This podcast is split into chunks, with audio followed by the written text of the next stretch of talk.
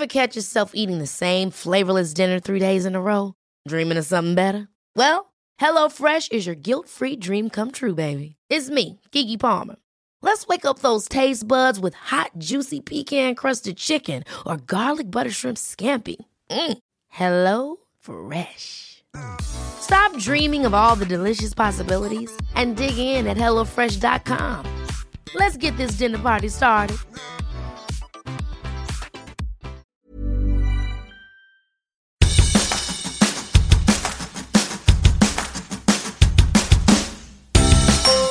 Hola, soy Hanna Fernández, profesional de la comunicación, emprendedora y apasionada del bienestar y del crecimiento personal. Bienvenidos a mi podcast.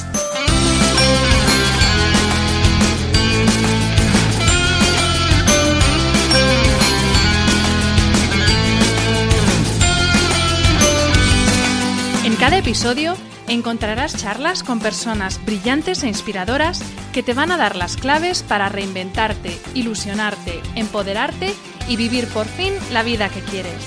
Personas que con su trabajo diario y con su ejemplo están cambiando el mundo.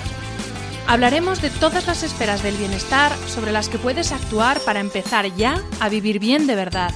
Relaciones personales, equilibrio emocional y mental, trabajo, salud, sostenibilidad, finanzas, emprendimiento y crecimiento personal. ¿Estás listo? Vamos, yo te acompaño. Aquí comienza tu guía para vivir bien.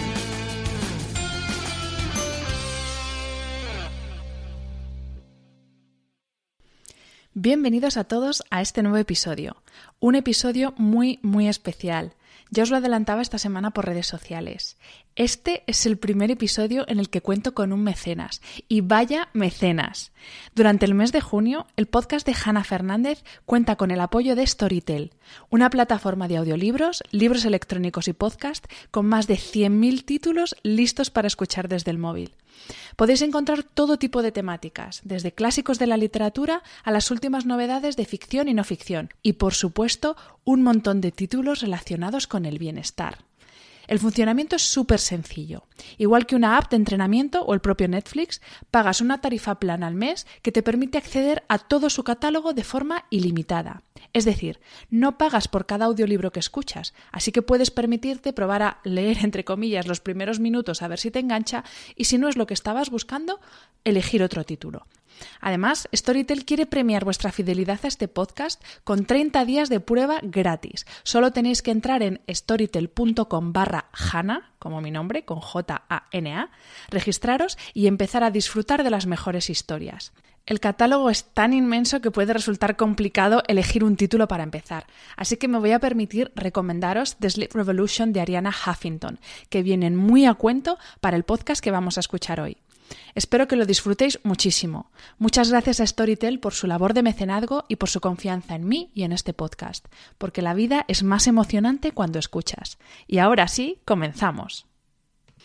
No me lo voy a tomar a mal si durante la entradilla o durante el episodio bostezas una o más veces. La mayoría de nosotros no dormimos ni siete horas al día, unas dos horas menos de media que hace un siglo. En nuestra sociedad frenética e hiperiluminada concebimos el dormir como un enemigo y como una pérdida de tiempo, y no queremos ver la realidad. El insomnio es otra de las grandes epidemias de la era actual junto con la obesidad. Con este episodio quiero enseñarte lo que es dormir en condiciones y te voy a explicar que la luz azul te está robando el sueño y en muchos casos la salud. Según la revista National Geographic, en Japón alrededor del 40% de la población duerme menos de 6 horas al día. Lo que no sabe ese 40% es que está cavando su propia tumba. Los rituales para irse a dormir están cambiando. Antes, o por lo menos cuando yo era pequeña, la mejor forma de conciliar el sueño era leer un libro hasta que se te cerraban los ojos. Ahora, sin embargo, muchos niños ven dibujos animados en el iPad antes de dormir, para algunos esto es parte del ritual moderno, pero el precio que pagan estos niños y también los adultos que lo último que ven antes de cerrar los ojos es una pantalla es muy alto. La luz nocturna inhibe la producción de melatonina, lo que afecta directamente a los ritmos biológicos cotidianos. En torno al año 350 a.C., Aristóteles escribió un tratado, del sueño y la vigilia se llama, en el que se preguntaba qué era dormir y por qué lo hacíamos. Y en los siguientes 2.300 años parece que nadie ha sido capaz de aportar una buena respuesta. Todo lo que se sabe sobre el sueño subraya su importancia para nuestra salud física y mental. Nuestro patrón de sueño es un rasgo característico de la biología humana absolutamente todos los seres humanos dormimos para adaptarnos a la vida en un planeta que rota sobre su propio eje en un interminable noria de días y noches. En 2017 se concedió el Premio Nobel de Medicina a tres científicos que en las décadas de los 80 y los 90 identificaron el reloj molecular que desde el interior de nuestras células intenta sincronizarnos con el Sol. Es lo que se conoce como ritmo circadiano.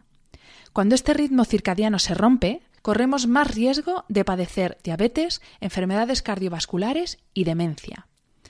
A pesar de la evidencia científica, el desfase entre nuestro modo de vida y el ciclo solar no para de aumentar y está alcanzando niveles de epidemia, y esto se debe principalmente a la proliferación del alumbrado eléctrico, seguido de los televisores, ordenadores y teléfonos móviles.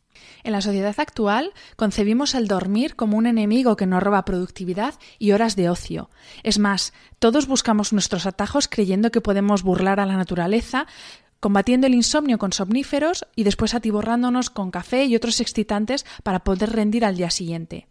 No somos conscientes de que dormir es algo crucial para nuestra salud y más aún para el desarrollo infantil. Durante el sueño es cuando se segrega la mayor cantidad de hormona del crecimiento y de las proteínas que combaten las infecciones.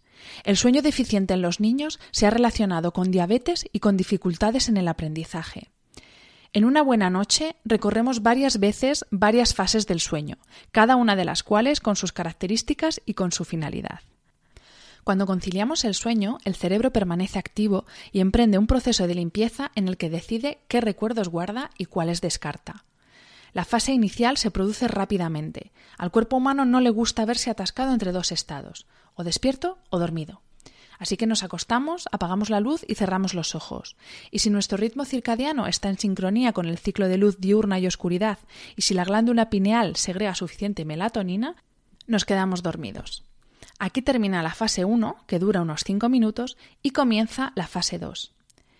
El cerebro no reduce su actividad mientras dormimos, aunque así se haya creído durante mucho tiempo.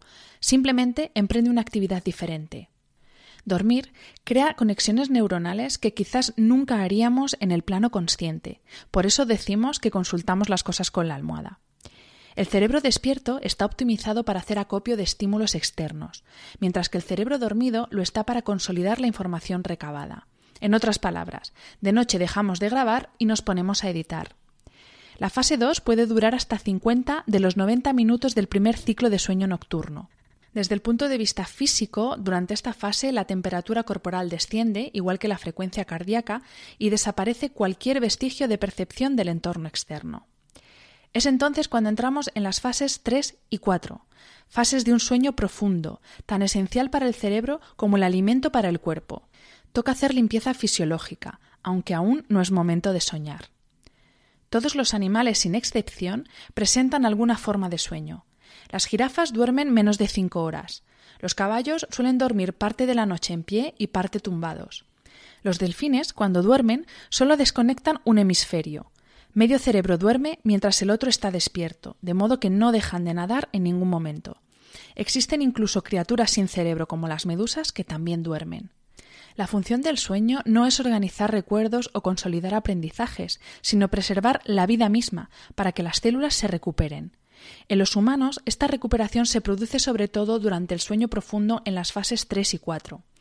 Es durante este sueño profundo cuando nuestras células producen la mayor parte de la hormona del crecimiento que nuestros huesos y músculos necesitan desde que nacemos hasta que nos morimos. Dormir es esencial también para mantener en niveles sanos el sistema inmunitario, la temperatura corporal y la presión arterial.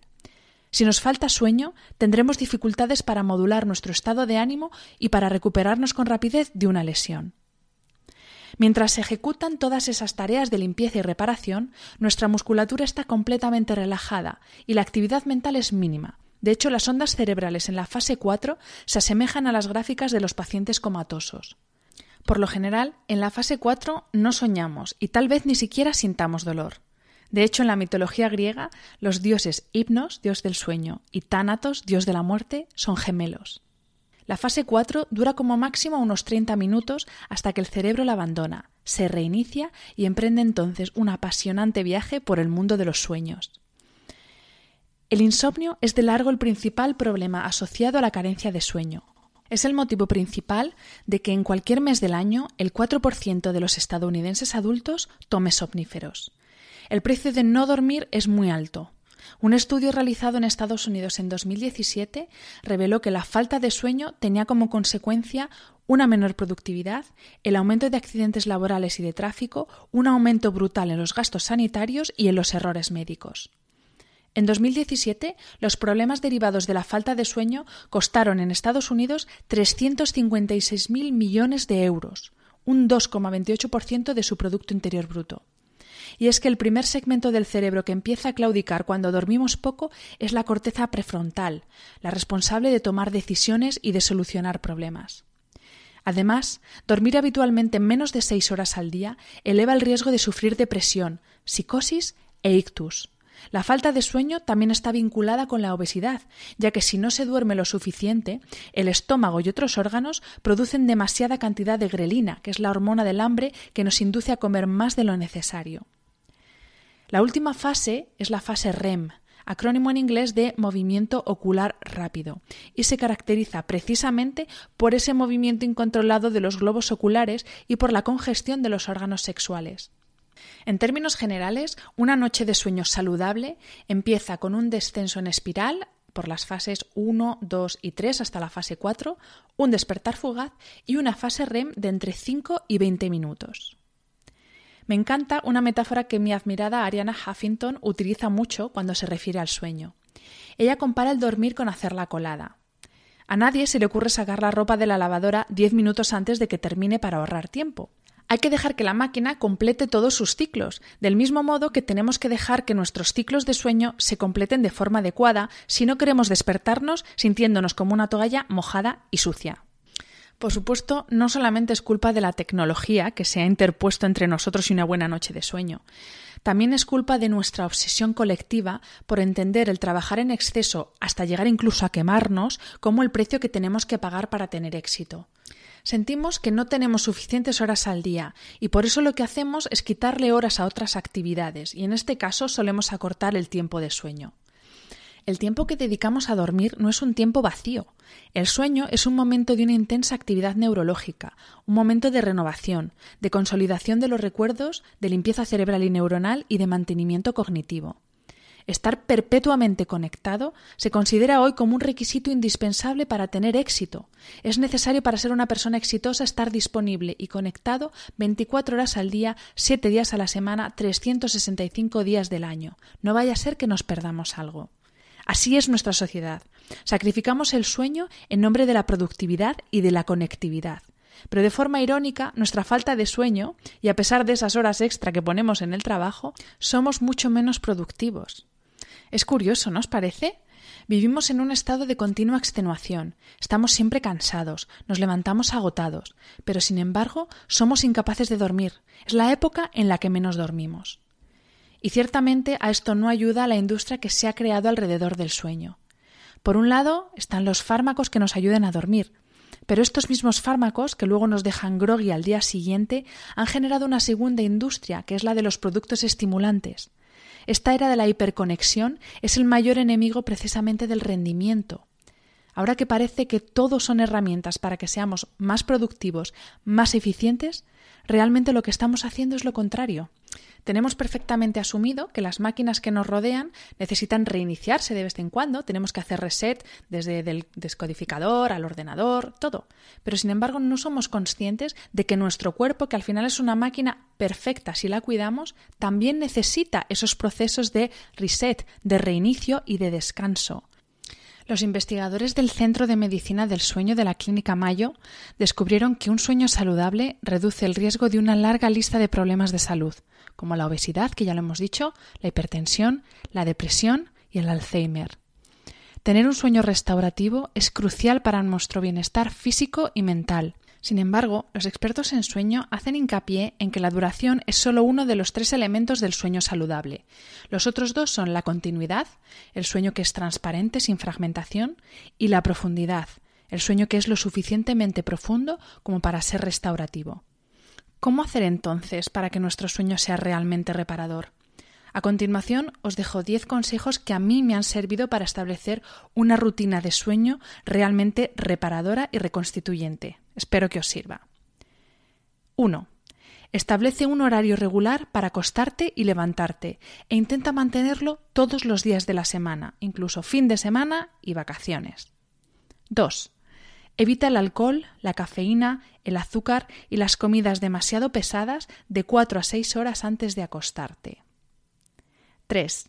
Haz ejercicio todos los días, pero evita hacerlo justo antes de acostarte si es muy intenso.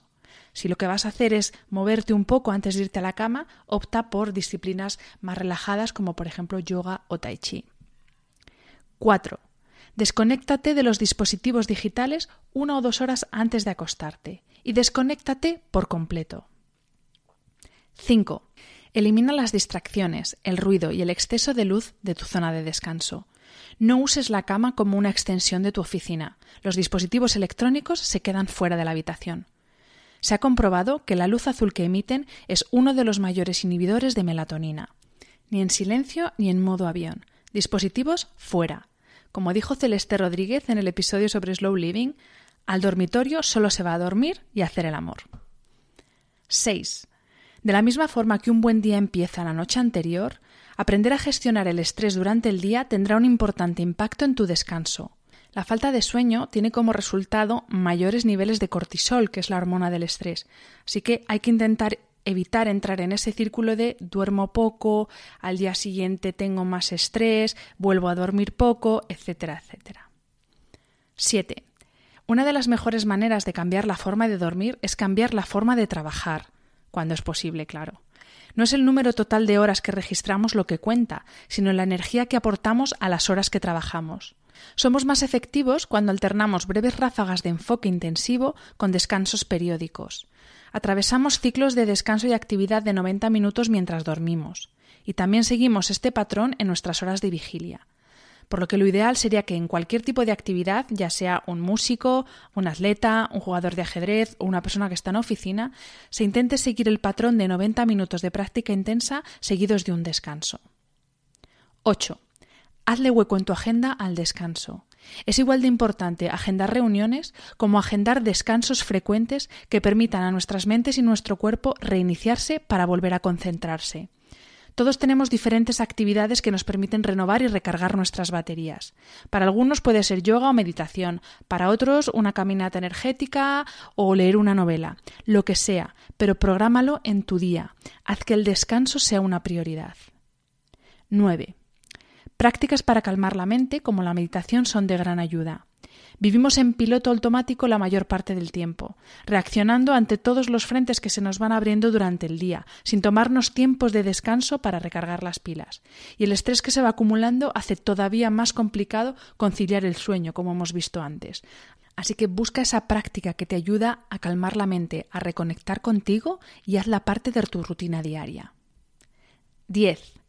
Establece un ritual para plegar velas. Una ducha o un baño relajante, una infusión, una charla con tu pareja, leer un libro que no sea de trabajo, escribir un diario de agradecimiento. Hay muchas posibilidades. Elige la que más te guste y conviértela en tu ritual de buenas noches. Antes decía que nuestro cuerpo es una máquina perfecta, y sinceramente creo que lo es. Está perfectamente diseñado para permitirnos vivir, trabajar, tener hijos, correr maratones, para hacer lo que queramos, pero también está perfectamente diseñado para tener sus propias herramientas de regulación, de descanso y de recuperación. Quiero terminar este episodio con unas palabras que escribió Marco Aurelio en su obra Meditaciones, que dice así. La gente busca retirarse al campo, cerca del mar, o en las montañas, cuando es posible retirarse dentro de uno mismo siempre que se quiera. No hay un lugar mejor al que alguien se puede retirar para encontrar la paz y alejarse de los problemas que su propia mente. Así que ya lo sabéis, desconectad un poquito de lo de fuera para conectar con vosotros mismos. Muchas gracias por haber estado ahí una semana más. Gracias por compartir este episodio y por ayudarme a que el podcast de Hanna Fernández siga creciendo. Nos vemos la próxima semana. Un abrazo.